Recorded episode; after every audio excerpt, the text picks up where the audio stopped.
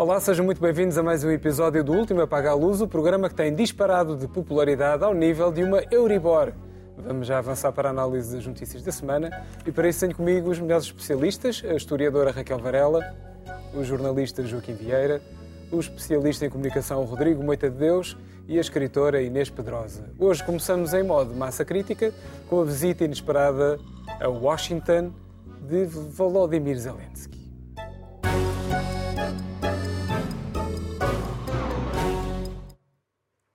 Foi uma espécie de prenda de Natal antecipada para Volodymyr Zelensky, a Casa Branca de portas abertas e o Pai Natal de Joe Biden com mais um cheque de ajuda norte-americana à Ucrânia. E ainda uma bateria antiaérea sofisticada no sapatinho. Zelensky pediu desculpa por andar a bater de porta em porta, dizendo que tem de ser, porque, convenhamos, está a ser atacado há 10 meses. O presidente ucraniano ficou justamente famoso pelo seu papel de resistência, quando recusou boleias e pediu armas, mas há quem diga que esta visita a Washington reafirma a verdadeira natureza desta guerra. Trata-se de um conflito por procuração entre Estados Unidos e Rússia. Posto isto, pergunto, a viagem de Zelensky foi vantajosa, sim ou não, Inês? Boa noite e boas festas para todos. Uh, eu penso que, do ponto de vista de, da vitória da Ucrânia, que é também o meu ponto de vista, foi bastante vantajosa. Tu estavas a dizer que há quem diga, e é verdade, e há quem repita, que é uma guerra de procuração entre os Estados Unidos e a Rússia, mas então também será uma, uma guerra de procuração se os fornecedores de armas são os, uh, os, os verdadeiros uh, guerreadores, as verdadeiras partes em conflito, então também se pode dizer que é uma, uma guerra por procuração entre os Estados Unidos e o Irão, que aliás, tem, que, aliás também não estão de boas relações. Porque o papel de, dos Estados Unidos em relação à Ucrânia é como o do Irão em relação à, à Rússia. Rússia. E, portanto, Zelensky, aliás, sublinhou no seu discurso no Congresso americano uh, o facto de uh, os, uh, os russos terem muito material, designadamente drones de fabrico iraniano, e o que ele foi fazer foi lembrar que o que tem não, não, é, não é suficiente, é agradecer o, que, o, o material de guerra que tem, lembrar que não é suficiente, manter a guerra, porque o, o difícil manter a guerra, manter a guerra no sentido, ele não quer manter a guerra, ninguém quer manter uma guerra mas ele precisa que, os, que os, eh, as armas continuem a chegar e ao longo do desgaste de, com o tempo tende a ser menos popular ou, ou estar menos. Uh, uh, as populações estarem menos uh, acessíveis a essa ideia, até porque também vão sofrendo as consequências de uma guerra como sofrem sempre. E então, claro, ele foi fazer e fê-lo bem, eu acho que fê-lo com muito profissionalismo. Uh, com muito com um marketing em que a Ucrânia também é de facto muito boa. A ideia de ir na véspera à frente de batalha e trazer da frente de batalha uma bandeira da Ucrânia assinada pelos verdadeiros uh, batalhadores, pelos soldados que estão a dar o corpo e a vida pela causa ucraniana e lembrar que a causa ucraniana é a causa da liberdade contra uh, o, as ditaduras, que é o que se passa, isso é, o fundamento é esse, e portanto também... Portanto, uma visita que valeu a pena. Eu acho que valeu a pena e valeu a pena também para sublinhar, eh, mas também para sublinhar que a guerra é pela liberdade, não é, não é, não é a Ucrânia que só que está em causa, porque a Rússia tem intuitos, a Rússia de Putin, não a Rússia, mas Kremlin neste momento e Putin têm intuitos imperialistas. E uh, ele falou também da Europa, porque ele está candidato, como sabemos, à integração europeia, a Ucrânia está candidata mas lembrar que disse uma, uma, frase muito, muito central, que é nós nunca pedimos para os soldados americanos uh, irem combater na Ucrânia, e, embora depois tenha referido que os soldados americanos defenderam no Natal de 44 uh, eh, a Europa contra Hitler, Uh, mas uh, nós nunca pedimos aos soldados americanos, nós não pedimos para irem fazer a nossa guerra, nós fazemos-la, pedimos o vosso apoio em armas. Uhum. Pronto, foi, foi. Eu acho que foi eficaz. Raquel. Boa noite. Um, boa noite lá em casa. Bom, eu acho que há aqui há uma dimensão aqui de jogos de bastidores e de política externa desconhecida e que, e que, e que me é particularmente desconhecida porque eu não sigo atentamente hum, digamos assim, os bastidores da diplomacia mundial, mas aparentemente falava-se, o próprio António Guterres referiu que se estava próximo de uma solução negociada. E, portanto, esta visita agora aos Estados Unidos é para eh, mostrar mais força nessa negociação, é para impedir a negociação. Eu não estou em condições de uh, esclarecer isso, uh, mas evidentemente que uma coisa é o que se passa nas televisões e nos jornais, e quanto a mim, acho que a imprensa ocidental desceu muito baixo em matéria de uh, propaganda, incapacidade de ver a complexidade e tentar nos convencer de uma narrativa 24 horas por dia que, uh, volto a dizer, imagino que não seja uh, que não seja boa do outro lado, não é? Eu se estivesse na Rússia, certamente que achava toda aquela propaganda rússia ignóbil. Não acho que a forma como nós temos analisado aqui a guerra no Ocidente tenha dignificado o jornalismo.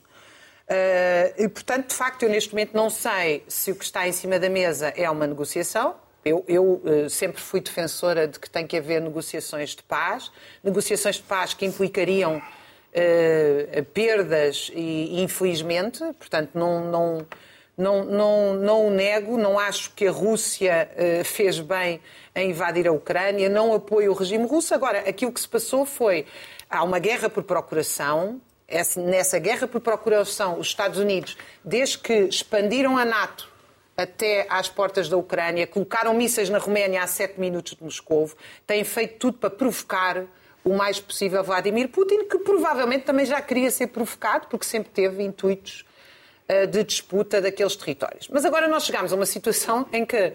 Agora, eu gostava de dizer o seguinte: além de uma guerra por procuração, que para mim sempre foi óbvia, e que se enquadra num quadro, quanto a mim, de crise mundial do capitalismo e de disputa por matérias-primas por parte dos Estados Unidos, da China, da Rússia e das principais potências, também há uma guerra de autodeterminação. E eu, não há, eu nem sei se não há só uma, se há duas.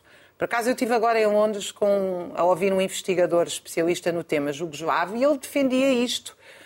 E eu achei muito interessante, porque, por um lado, há uma guerra de autodeterminação, evidentemente, há um país destruído que foi invadido por outro, mas também há uma, uma guerra de autodeterminação, pelo menos desde 2014, da zona do Donbass, em que 50% da população uh, da Ucrânia e na zona do Donbass mais foi inclusive é proibida de utilizar a sua própria língua. Portanto, nós se calhar temos duas guerras de autodeterminação e temos uma guerra por procuração. Este cenário é um cenário muito complexo. Agora, eh, realisticamente, o que é que nós estamos a falar? O PIB da Ucrânia uh, reduziu 35%, a Ucrânia está devastada. Uhum. Uh, os Estados Unidos não estão devastados, estão a vender armas e atenção, eu vou sublinhar vender, porque ainda hoje eu estive a ler que as chamadas ajudas são empréstimos a longo prazo. Alguns, alguns. Hum? Portanto, alguns. São estamos... alguns. Pronto. Não todos. Portanto, não venham. Outra coisa, por isso é que eu digo que a imprensa tem que pensar duas vezes o que é que diz. Ajudas? Quanto daquilo é que são empréstimos, com que juros e para pagar quando? Portanto, essa questão, a, a, Ucrânia está absolutamente devastada, a Rússia não está devastada, porque as sanções não tiveram impacto nenhum a não ser piorar a crise económica deste lado, a Rússia não está a viver a guerra no seu território.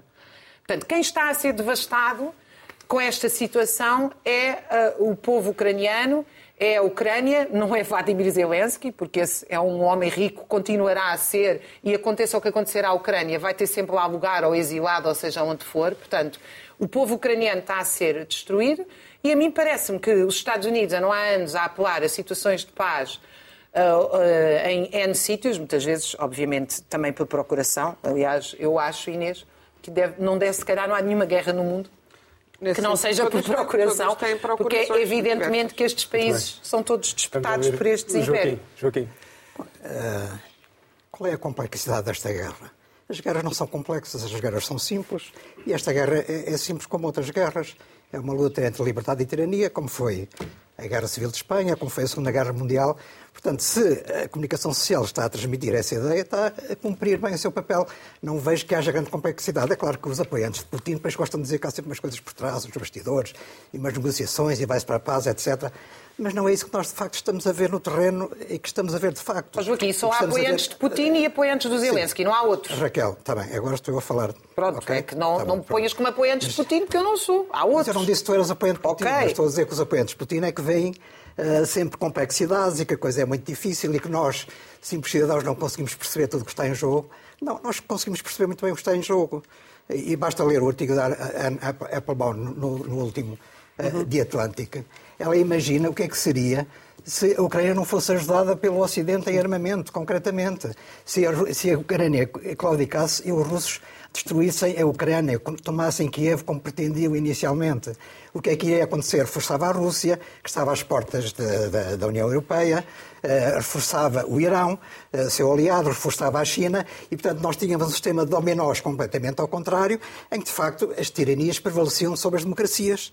No fundo, é, é, é basicamente era isto que podia acontecer. Portanto, ali, o que está a acontecer na Ucrânia é uma, uh, uma fronteira, digamos assim, uma trincheira, em que de um lado está eh, a democracia, do outro lado está, de facto, a autocracia. Uh, e, portanto, isto resume-se de uma maneira muito simples. Não vale a pena, acho eu, estar a complicar e lamento que haja quem não queira ver estas evidências tão básicas. Uh, em relação auto... à visita, Joaquim? Uh, em relação à visita, eu acho que a visita teve um lado, sobretudo, simbólico. É evidente que os, os pedidos de armas podiam ser feitos à distância, como têm sido feitos, os fornecimentos também. Mas, de facto, a visita trouxe, chamou a atenção para a dimensão e para a importância deste conflito em que todos nós estamos, de uma forma ou de outra, envolvidos. A Europa está a sofrer bastante com, com, o conflito, naturalmente, sobretudo, muito mais do que os Estados Unidos, mas também isto é vítima de, somos vítimas da geografia. Nós podemos mudar muita coisa em geoestratégia, mas não podemos mudar a geografia. Uh, e, e, e, naturalmente, eu acho que era importante também mobilizar a opinião pública norte-americana até porque vai haver eleições presidenciais daqui a dois anos, não sabemos o que é que vai acontecer, para a necessidade de continuar a apoiar o Zelensky. Eu acho que nessa medida a visita de apoiar a Ucrânia. O Zelensky é apenas, digamos, o seu representante máximo. Mas nessa medida, a visita do presidente ucraniano, eh, de facto, penso que foi bem pensada, ainda por cima eh, beneficiou do efeito de surpresa, do facto de estarmos no Natal, eh, e tudo isto se conjugou para, de facto, resultar num acontecimento de grande impacto ao nível da opinião pública mundial, ao nível mediático e, portanto, acho que resultou plenamente nesse aspecto, mesmo que naturalmente eh, ele não tenha conseguido tudo o que queria. Eh, ele quer sempre mais do que aquilo que, é, que, que lhe fornecem. Uh, só uh, uma palavra em relação à autodeterminação. Uh, isto aqui é que eu discordo frontalmente, Raquel. Não há nenhuma luta de autodeterminação no Donbass, uh, não há proibição de, de falar a língua russa, não há uma polícia ucraniana na rua a proibir as pessoas de falar russo, como é lógico. O que houve foi apenas decretar que o ucraniano era a língua oficial da Ucrânia. Retirar... Nada mais do que isso. O próprio Zelensky. Mas foi retirado das escolas e dos serviços públicos o russo, que era Raquel, falado por metade da população. O, o, não era metade da população. O próprio, eh, as pessoas basicamente falam as duas línguas, mas o próprio Zelensky fala russo. O Zelensky é de origem russa, como muitos outros, que hoje em dia combatem os russos. Portanto, é uhum. é preciso ter isso em consideração.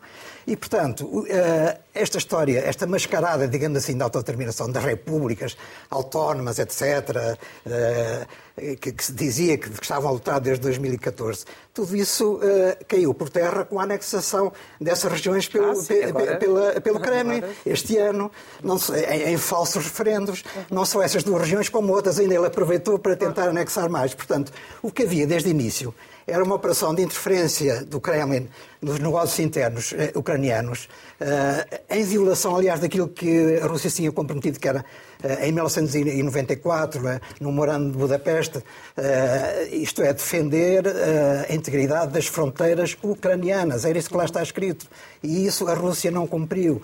E, portanto, o objetivo de, de facto, anexar estas regiões estava presente no espírito de Putin desde 2014. Portanto, não há nenhuma guerra civil que se, vem, que se tem vindo a assistir na Ucrânia desde 2014, porque é uma interferência russa através de elementos fantoches, uh, o seu exército, elementos disfarçados de supostos ucranianos, etc. Pode haver ucranianos lá pelo meio, mas tudo isto é apoiado sempre pela Rússia. Quem é que deitou abaixo, quem é que uh, derrubou o avião uh, da Malaysia Airlines que levou à, à morte de quase 300 civis inocentes? Os serviços secretos russos, muitos apoiantes de Putin, andaram para aí estes anos todos, que tinham sido os ucranianos. E afinal não foram, foram mísseis russos, uh, usados em parte por russos, em parte pelos supostos autonomistas uh, do Donbass. E, portanto, de facto, tudo o que tem vindo a acontecer é uma agressão da Rússia à Ucrânia desde 2014. Isto é contra todas as leis do direito internacional. Isto pôs em causa, perigosamente, a segurança na Europa, como não estava posta em causa desde o fim da Segunda Guerra Mundial. E, portanto, nós temos aqui, de facto, uma luta em que todos eh, estaremos envolvidos de uma forma ou de outra E acho que o nosso dever, de facto, como amantes da liberdade e da democracia, é continuar a apoiar a causa ucraniana. Rodrigo.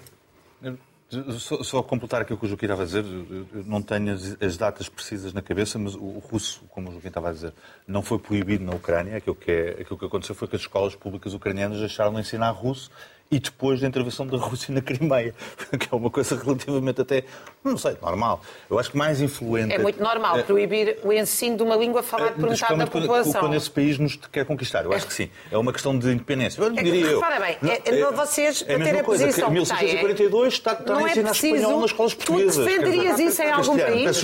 Não, tu defenderias isso em algum país se fosse proibido o ensino de uma língua falada por metade da população? Imagina, em 1642 estar a ensinar castelhano nas escolas portuguesas. É isso que estamos a discutir, não Exatamente. Eu até acho que é muito mais influente a questão da autossolia ou autodeterminação da Igreja Ucraniana em relação ao Moscou, isso também é, um, é recente, é já pós-Crimeia, do que propriamente a questão linguística, e isso sim ofendeu, uh, isso sim ofendeu o, o, Putin muito mais do que qualquer outra coisa. Deixa-me, eu, de qualquer maneira, trouxe, sabendo, sabendo qual é a minha posição sobre a matéria, trouxe de qualquer maneira uma imagem que gostava de partilhar convosco e que pedi à nossa produção para pôr no ar, um, que é muito engraçada, porque temos um homem camuflado, duas senhoras ali aos pulos lá atrás, um, e, e, não há nenhum adulto na sala, que é uma coisa espetacular. Aquilo é o Congresso dos Estados Unidos da América, e de facto o homem fez um, um show-off extraordinário. Mas não há um adulto na sala. É não há um adulto porque são duas senhoras aos pulos? Não, eu, eu comecei pelo homem do camuflado. Vamos, oh, oh, oh Inês, ah, calma, calma, calma. Eu gosto de mulheres. É Natal, Literalmente. Natal, não é preciso ter sempre essa coisa da igualdade.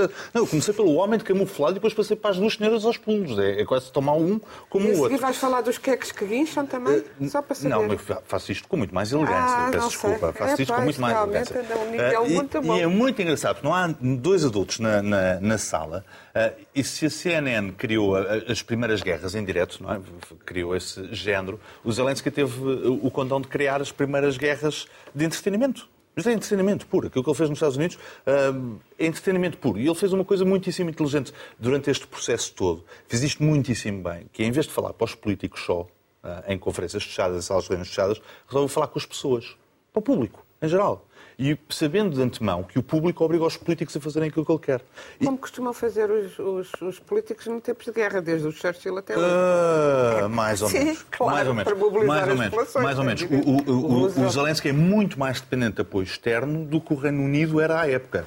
Não é? Estou a dizer Portanto, é que é comum em tempo de guerra fazer discussões. Olha que não, olha que não sei, Rodrigo. Estamos a falar da questão do apoio dos americanos. os americanos não tinham apoiado a Grã-Bretanha uh, uh, no tempo sim. da Segunda Guerra Mundial. Uh, apesar de mas os ucranianos Já não para contar com a Rússia do outro lado, mas, mas com, com a União Soviética. Não, é? não, era, não, era um mau, não era um mau apoio não era um mau apoio. Seja como mas for. A União Soviética foi apoiada pelos americanos, aliás, nessa altura. Mas este cuidado todo que ele tem com a opinião pública internacional, de facto, é, é, é notável e permitiu inverter uma situação. Nós, a Raquel já não se lembra, mas nos primeiros dias da guerra, em março, nos primeiros três dias, a Ucrânia pediu um cessar-fogo, várias vezes. Pediu insistentemente um cessar-fogo, tipo, parem com a guerra. Pediu o mesmo. Ah, e os russos, ah, os russos ignoraram, evidentemente. Também sabes que 15 dias antes os russos disseram se houver uma garantia por parte dos Estados Unidos que a Ucrânia não entra na NATO, Houve essa garantia? Sim. Ah, isso é uma, isso é uma justificação. Sim, o quê? A minha pergunta é, os Estados Unidos queriam ou não esta guerra? Ah, os Estados Unidos tentaram evitar esta guerra? Não, não bombardearam Kiev. Tentaram evitar esta guerra? Kiev e a seguir bombardearam Mas tu achas, mas quais são as armas que estão no exército ucraniano? Olha lá.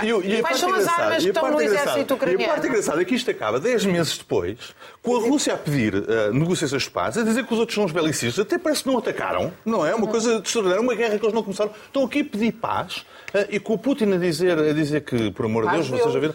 Que é a anexação. Evidentemente. Mantemos esta anexação. Mas, mas uma coisa, agora deixa-me te fazer uma pergunta. Qual é a proposta? É continuar a guerra até os russos é retirarem não, não, daqueles, é daqueles é territórios? É, é, isso? É o fim do regime de Putin. E isso é que, que foi evidente. Não, não é isso. Não, sim, acabou-se ah, sim, é isso mesmo. Acabou-se a ditadura totalitária de Putin. Isso é bom. Ou seja, o que tu estás a dizer é os Estados Unidos estão dispostos até ao último ucraniano, acabar até ao último ucraniano para garantir o fim do Putin. É isso. Foi isso que tu acabaste de dizer. Não, não, de uma maneira mais positiva. Que é nas palavras nas palavras de Biden, logo no Eu acho que é isso mesmo, não, nas palavras de Biden, Nas palavras de Biden, logo no princípio da guerra, só não ouviu quem não quis o senhor é um criminoso de guerra. Sim. E, portanto, tem que lhe acontecer aquilo que acontece a todos e, os criminosos portanto, de guerra. nós vamos matar todos os ucranianos não, para garantir não, acabar com o regime. Acredito, acredito que eles estão lá de boa vontade. Não é só a política dos Estados Unidos. Aquilo não é o exército russo, é, é, um é que eles são mesmo voluntários. Vamos então é avançar, porque senão vamos ficar com o tema único é e agora imagino que os nossos espectadores até vão dormitar depois desta animação. Imagine-se, vamos falar da Constituição no Extra-Extra. Exatamente.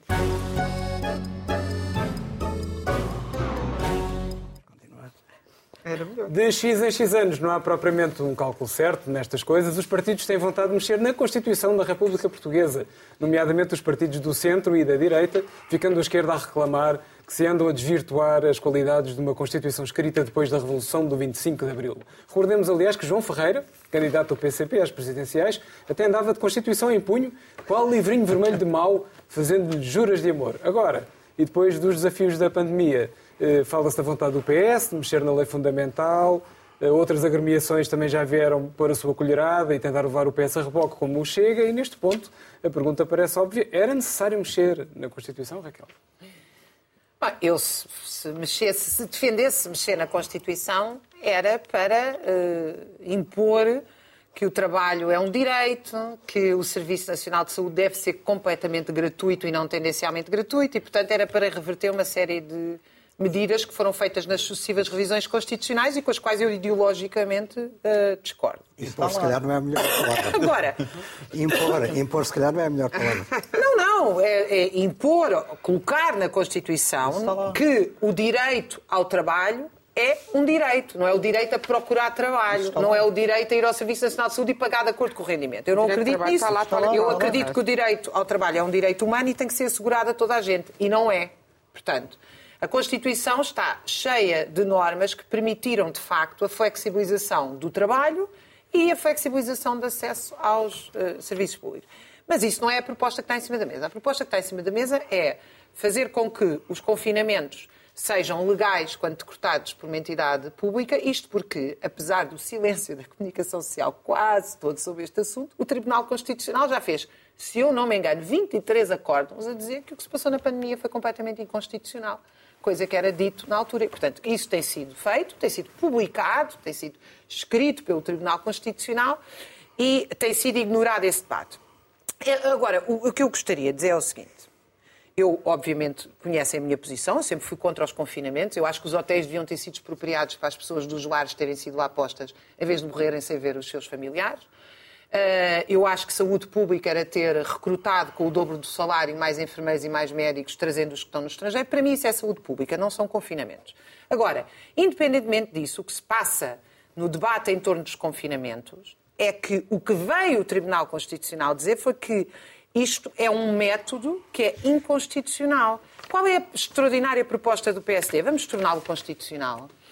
Ora, e, e, e porquê é que isto é interessante? E do PS, aparentemente. Isso é a proposta do PS. E, e porquê é que isto é interessante? Porque a ideia de uma Constituição, a ideia uh, nobre da Constituição, digamos, burguesa, liberal, revolucionária, que eu apoio inteiramente na, nos seus primórdios, era limitar o poder político. Muito bem. Portanto, a Constituição serve para limitar o poder político, não serve para aumentar o poder político sobre os cidadãos. E hum, nós vemos isso. Eu, eu, eu, sei que isto é, ainda por cima nós estamos cada vez mais paroquiais. Eu, se há país que eu gosto de visitar é a França. Porque o cidadão comum, comum, desconfia do Estado. Isso é uma coisa muito saudável numa sociedade. Desconfia do Estado, não gosta de dar mais poder ao Estado. Em Portugal, as pessoas só têm memória do Estado Social, esquecem-se que é outro Estado. iniciativa liberal, mas com sotaque Ah, não, mas é, que, mas é que a ideia do liberalismo é que não há Estado... Primeiro, o liberalismo já não é isso. Mas, enfim, não temos não, não podemos desenvolver. O liberalismo agora farta-se de pedir ajudas ao Estado. Isso é porque havia em França um soberano que dizia o Estado sou eu. exatamente. Não, não, é porque a França é a pátria da Revolução Francesa. E os franceses desconfiam do Estado e fazem muito bem. A esquerda, não sei porquê, em Portugal, descobriu que só existe um Estado, é o Estado Social. O Estado que se mete na nossa vida a toda a hora, que vigia, que impõe confinamentos, que tem medidas bonapartistas, etc., que é um Estado perigosíssimo. Porquê? Porque a questão é que, independentemente do governo, podia ser o meu governo, que eu era contra. Porque a questão não é. O problema não é em quem é que está no poder naquele determinado momento, é a quantidade de poder que o Estado tem sobre nós. Porquê? Porque o Estado tem o monopólio da violência. Se nós constitucionalmente damos poder ao Estado, nós estamos a retirar poder à sociedade. Isso é um perigo. Portanto, esta revisão constitucional é, é, é completamente errada, do meu ponto de vista, mas eu não me admiro nada que o PS uh, eh, vá, vá em frente e, e aceite isto. Também há outra questão, que eu não tenho tempo agora de falar, mas é dos metadados que também querem colocar na revisão constitucional. Pois é, é, é verdade que a direita, ao longo do tempo, tem sempre querido uh, mudar a Constituição designadamente para acabar com aquela frasezinha logo no início que diz que uh, estamos a caminhar para o socialismo. Eu espero que nunca se mude esse preâmbulo, que além do mais tem qualidade literária, foi escrito por Sofia de Melbrenner e Manuel Alegre, e eu acho que devemos respeitar isso. E, uh, e lembrar também que a, a Assembleia da República Uh, já foi, e era bom que voltasse a ser, um sítio, uh, além de grandes debates políticos e de muita veemência política, também de literatura, um sítio de qualidade literária. Natália Correia, Sofia de etc. E Manela Alegre. Uh, e, e, e parece-me também, uh, discordo, antes que me esqueça, discordo completamente desta ideia de que seja saudável, da ideia de Raquel, de que o cidadão desconfie do Estado. É verdade que é uma ideia muito francesa, é verdade que tem boas razões para ter nascido. Mas acho que é por isso, também se calhar é por isso que a França chegou onde chegou em termos de extrema-direita e iluminou o mundo, não só no, na, na, com, a, com, o iluminismo, mas iluminou, uh, criou um archote de fascismo por essa Europa fora que não me parece nada oh, Inês, agradável. Mas a extrema-direita é a favor de um Estado forte. A extrema-direita, não mas cabe. a extrema-direita, e aqui a extrema-direita portuguesa, vemos isso todos os dias, é é a desconfiança permanente do Estado. É a desconfiança permanente mas da defendem política. o Estado forte. E do Estado defendem depois quando lá chegam. Mas quem está são todos uns ladrões, são todos uns aldrabões, são todos... E, portanto, desconfiar tudo, todos são maus, menos eles que se põem sempre no lugar do não-Estado e do, do que estão ao lado do cidadão e não sei o quê. E acho que isso é um discurso muito perigoso e que esse discurso criou esse, este, este monstro que temos hoje na Europa a crescer, e não só na Europa, mas que me preocupa particularmente na Europa, porque a Europa eh, era de facto o farol da democracia, não os Estados Unidos, que têm pena de morte, mas a Europa, que tem direito, que defende os direitos humanos todos eh, nos seus princípios. Eh, e, e, portanto, não a pena de morte. Um, neste caso, eu acho que o PS foi à boleia, a reboque do Chega, aproveitou por causa da questão da, dos confinamentos, mas aí também Uh, embora tal, já, eu não sou constitucionalista, nem, nem pretendo passar-me por tal, e há quem diga que não é preciso isso vir ou não vir na Constituição para se poder fazer ou voltar a fazer. E eu digo isto, eu não sei se não vai haver mais pandemias, eh, já, já tinha havido, eh, também não é uma coisa completamente inédita, mas é uma coisa que penso que tenderá a acontecer com mais velocidade, como tudo. Também, não, também já havia sismos e os, os elementos de perturbação climática e agora é tudo mais acelerado. Penso que é provável que voltemos a pandemias e eu penso também que ficou provado que o confinamento é. é uma coisa é o confinamento à, chine, à chinesa uh, ao limite de deixar as pessoas a morrer à fome em casa ou a morrer à fome a trabalhar em 24 horas por dia, mas o confinamento, como foi feito nas democracias, parece uma, uma maneira de defender a, a, saúde durante os não é só dos países mais pobres, uh, porque nunca não há médicos suficientes nem, nenhum sistema de saúde que possa aguentar uh, resolver uma população inteira com uma doença pandémica mortal. Por isso, se isso for necessário meter na Constituição uh, com todas as cautelas, penso que não haverá gravidade daí, porque se a Constituição se mantiver como. Uh, como a Constituição já teve algum, algumas modificações ao longo do tempo, mas se, penso que não, que não é pela questão da pandemia ou de pôr regras, de limitar as liberdades durante especificamente, por especificamente e só especificamente questões sanitárias, e sem atentar, coisa que foi mantida na pandemia, contra, com, uh, sem atentar contra as liberdades políticas, designadamente a de manifestação e de greve, se isso for uh, feito... O que não aconteceu não, na nossa pandemia. Os aconteceu... estados de emergência proibiram o direito à greve quando foram decretados cá. Muito bem. Vamos ouvir o Coisa que a extrema-direita gosta. Vamos ouvir não, não, não, aconteceu, não foi, não foi proibido foi, o direito sim, à manifestação. Foi, foi, foi, a greve foi. Rodrigo. Só, só para lembrar que, eu sei que não gostam, mas a própria Constituição tem lá escrito que os períodos de revisão constitucional são de 5 em 5 anos. Portanto, essa Constituição marxista, de extrema-esquerda, diz que a Constituição é para ser revista de 5 em 5 anos. E mal não vem ao mundo. E mal não vem ao mundo que sejam discutidas questões institucionais. Então não vale a pena estar não a ver a Constituição. Não diz que é para ser, diz que pode ser. Sim, é pode ser. Sim. Sim. sim, o período de revisão constitucional é de 5 em 5 anos. Eh, pode ser aproveitado e foi alterada 1, 2, 3, 4, 5, 6, 7, 8 vezes já. Mas se calhar a ideia era de transitar do socialismo para o comunismo. Oh, o final de desenvolvimento. Mas foi, foi fazendo o caminho ao contrário. Mas ao contrário. A, a primeira questão que deve ser colocada é o que é a nossa Constituição. Eu trouxe uma pequena tabela que gostava de partilhar convosco, porque é um exemplo que eu, que eu utilizo imensas vezes. Os 10 mandamentos, que é a Constituição de que Deus criou para os homens, tem 599 palavras. A Constituição Americana, 4.400. A Carta Constitucional de 1826, a Constituição que mais tempo teve em vigor em Portugal, teve, tem 7 mil palavras. E a Constituição Portuguesa tem 32 mil palavras. Porquê? Porque não é uma Constituição, é um compêndio de leis. É um compêndio... Fala do SNS, fala do, fala do direito ao trabalho, explica o direito à greve, explica, regulamenta. É uma coisa absolutamente escabrosa que depois acaba com o Tribunal Constitucional a meter-se nas leis, porque a lei das leis é de facto uma lei das leis a vez de ser uma Constituição. Pronto, então, depois ninguém se entende, é óbvio, não é? E depois temos. Vocês nunca tentaram ler um acordo no Tribunal Constitucional. É, é porque é um desafio à, à, à mente mais brilhante. É, é, uma coisa inacreditável. inacreditável. Aquilo tornou-se uma ciência oculta. É o esoterismo puro e duro. É uma coisa completamente endogâmica. Serve, só serve para, para eles uh, trocarem cumprimentos uns aos outros. Não se percebe mesmo. E, bom, então afastar os cidadãos daquilo que devia ser um texto fundamental, está tudo dito sobre, sobre a qualidade da democracia. Mas vamos então à, à questão da revisão, porque não se vai mexer em questões institucionais. Para quê? Não é? Já estamos a rever a Constituição, para que discutir coisas importantes. Mas no final do dia, nós estamos a discutir, e nisto tem que dar razão à Raquel, coisas muitíssimo importantes. Nomeadamente, estamos a rever a Constituição por causa dos direitos dos cidadãos.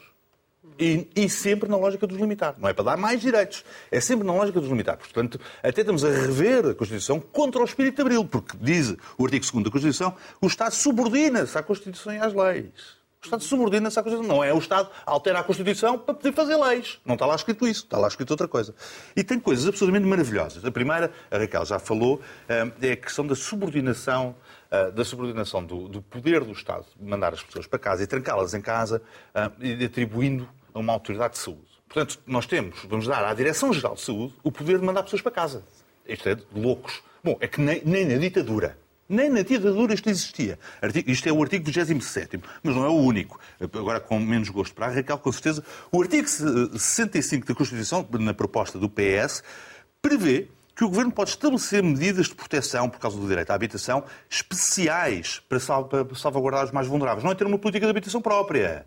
É poder aplicar medidas. E depois das medidas, depois logo se vê na não, lei. Deixa-me só dizer que eu também sou contra isso. Pronto, depois logo se vê eu na lei. sou contra isso. É que o Estado não tem que ter esse poder. É, é não tem que ter esse poder. Tem que ter esse dever, que é coisa, é, é, uma sim, tem que ter esse dever. Sim, tem que ter o dever. Tem o dever a, a criar... De habitação, a, a, a, não tem coisa que está na Constituição. E o, artigo, o, o direito à habitação está. Sim, está. O dever do Estado de criar habitação é que não está. E o artigo 62 fala sobre uma coisa espetacular na proposta do PS, acrescenta, ao direito, acrescenta no artigo sobre o direito à propriedade a função social da propriedade. Portanto, bom, se a minha casa tiver, puder ter uma função social, eis que se foi embora à casa.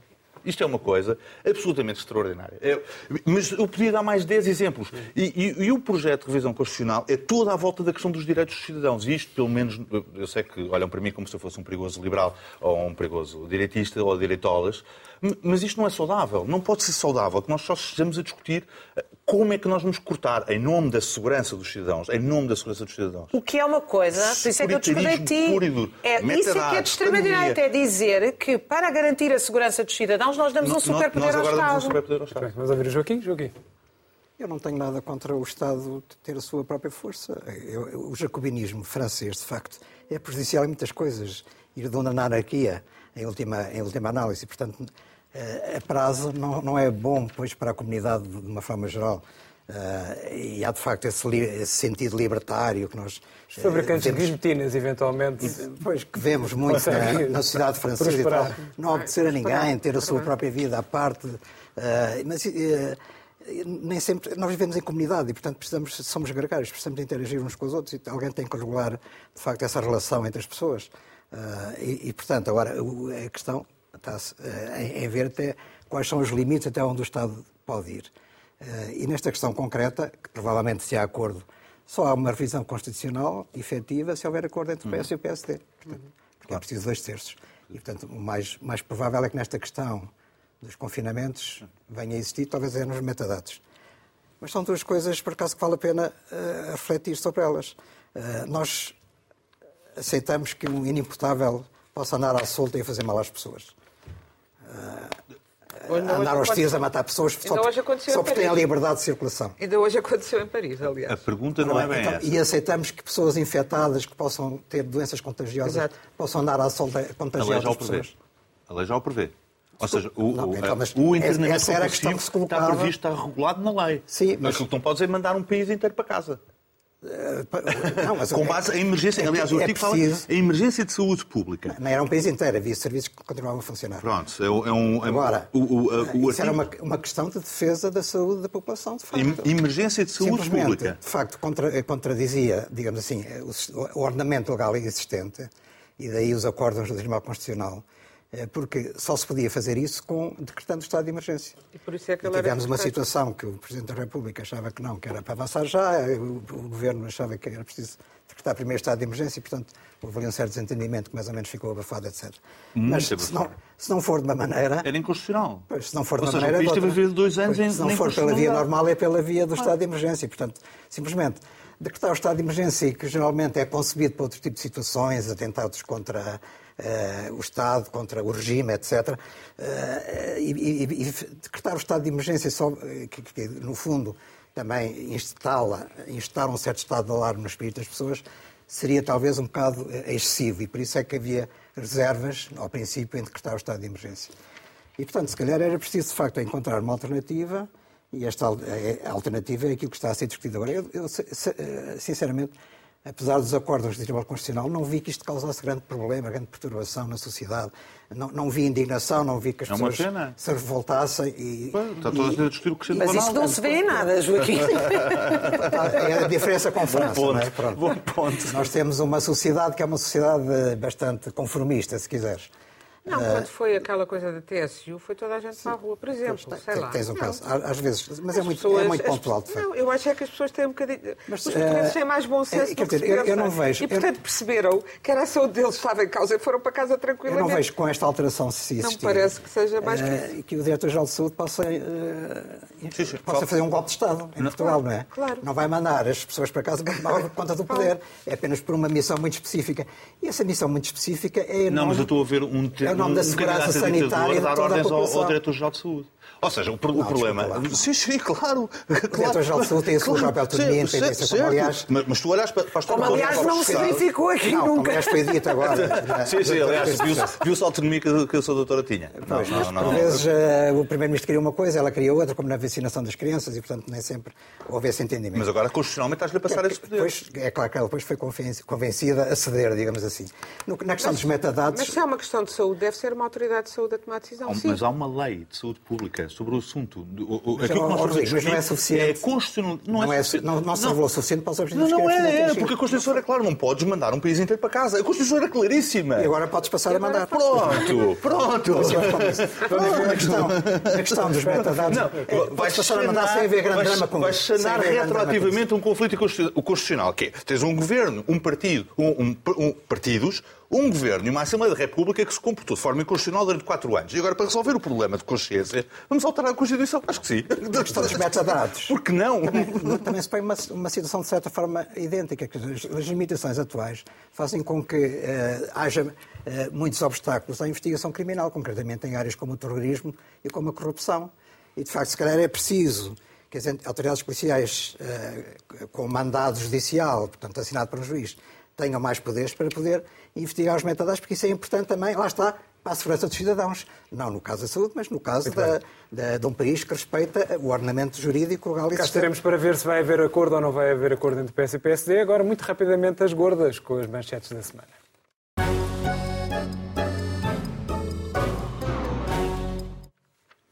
Começamos pelo Rodrigo, quer falar sobre uma proposta do PCP. Rodrigo. É verdade, na mesma semana em que o PCP apresentou uma proposta fantástica de voltarmos à polícia única, de termos a fusão entre o PCP, eh, entre o PCP, a PSP e a GNR, também apresentou a retoma, e sublinha a palavra, a retoma da Galp ao universo público.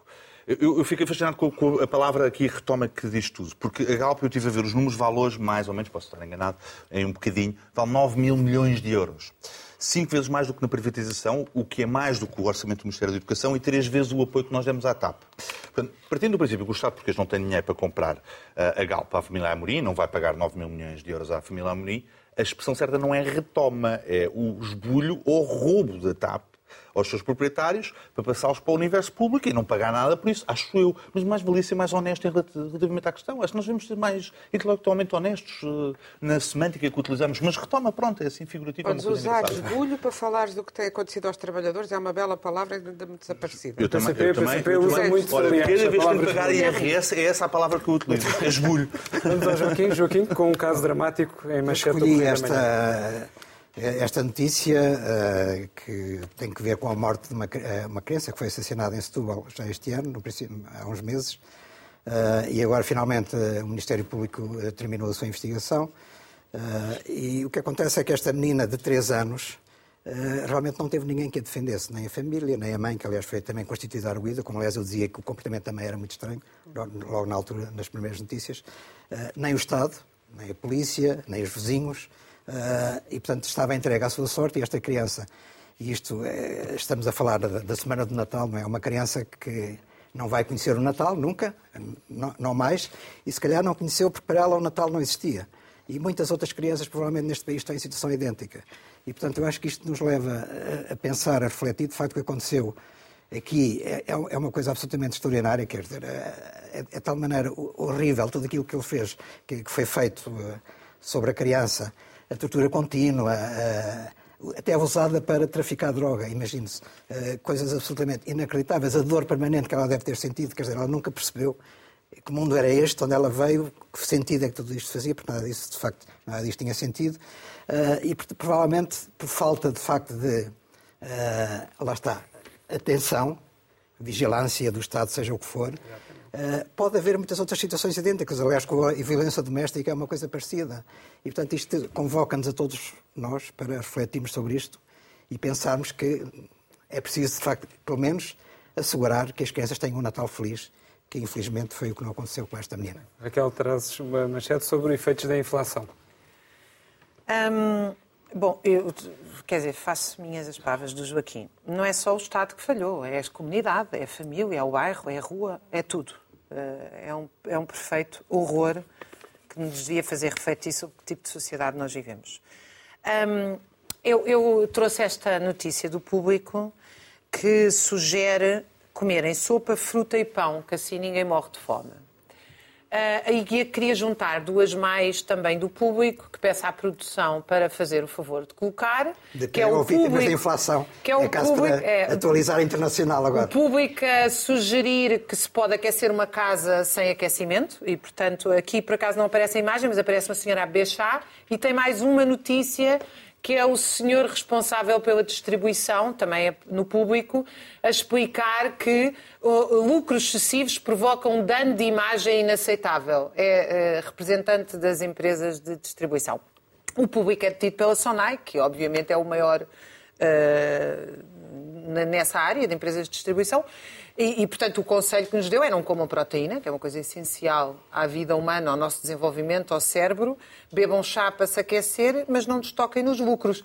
Eu eh, sempre achei aqui, sempre achei, eu sempre achei muito legítimo os jornais defenderem interesses defender interesses económicos, defender empresas, defender o Estado.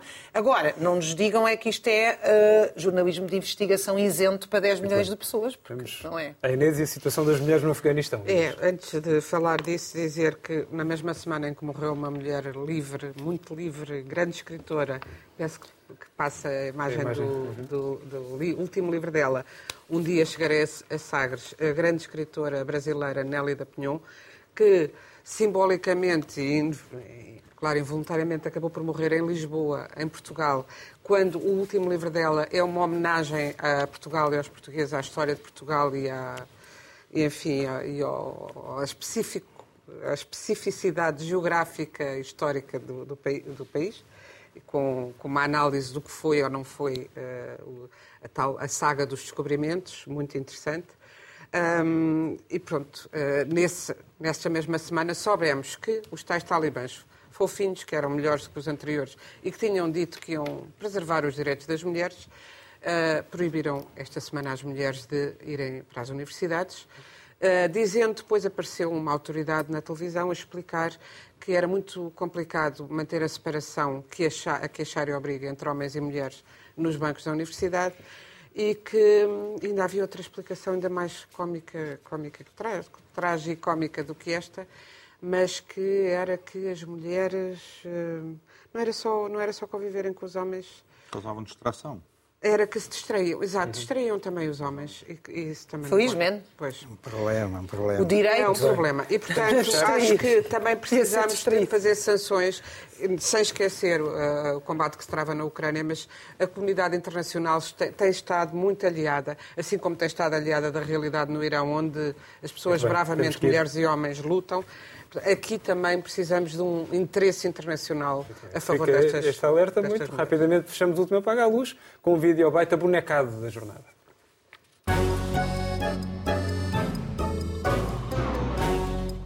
Do Pai Natal.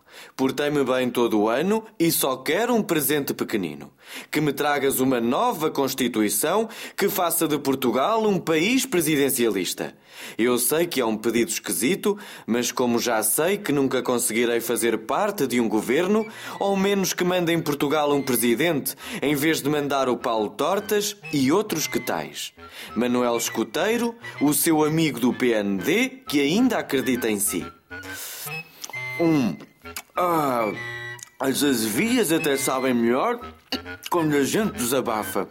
Que isto passar o Natal sozinho é duro.